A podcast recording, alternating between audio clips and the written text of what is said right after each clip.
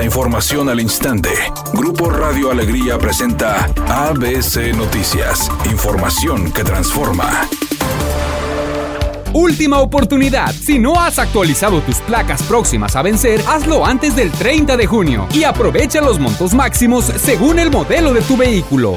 El gobierno de Nuevo León justificó el cierre del edificio Calos, ligado al priista Francisco Cienfuegos, quien tiene oficinas en ese inmueble, al destacar que incurría en distintas faltas al reglamento tras una inspección realizada por Protección Civil Estatal. A través de una ficha informativa se destacó que ante el panorama que se encontraron fue que se tomó la decisión de clausurar el edificio, al destacar la falta de medidas y plan de contingencias, así como no contar con un programa interno de protección civil vigente. Se indicó que también existe cableado eléctrico expuesto en sótanos. Hay tuberías no se encuentran señaladas con flujo y no conocen la identificación de material. Faltan lámparas de emergencia en el área de estacionamiento, así como la presencia de materiales químicos peligrosos en contenedor incorrecto.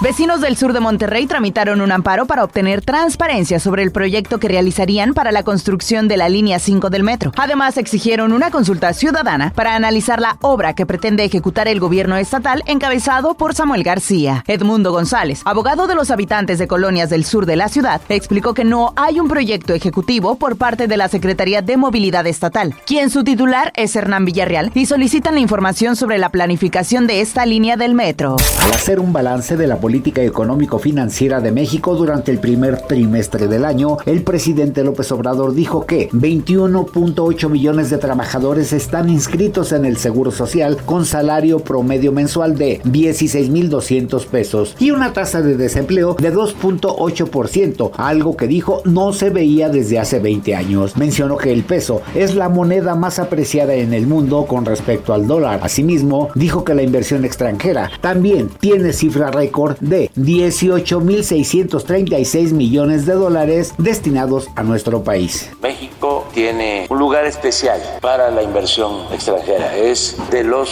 países con más ventajas comparativas en el mundo para la inversión extranjera. Asimismo, López Obrador adelantó que el crecimiento económico de México al finalizar el año será de 4%.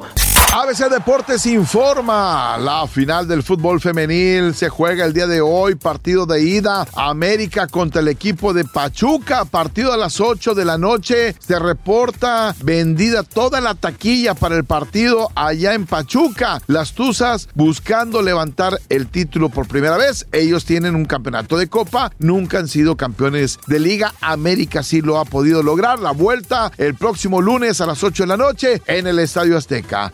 Una vez más, el actor Bill Cosby enfrenta una demanda por agresión sexual a menos de un año que fuera liberado tras ser declarado culpable de violar a una niña en 1975. Según documentos que ya se viralizaron, mostraron que la modelo Victoria Valentino puso una denuncia en contra de la estrella por agresión sexual, pues asegura que el actor la drogó en 1969 y después tuvo relaciones sexuales con ella en contra de su voluntad.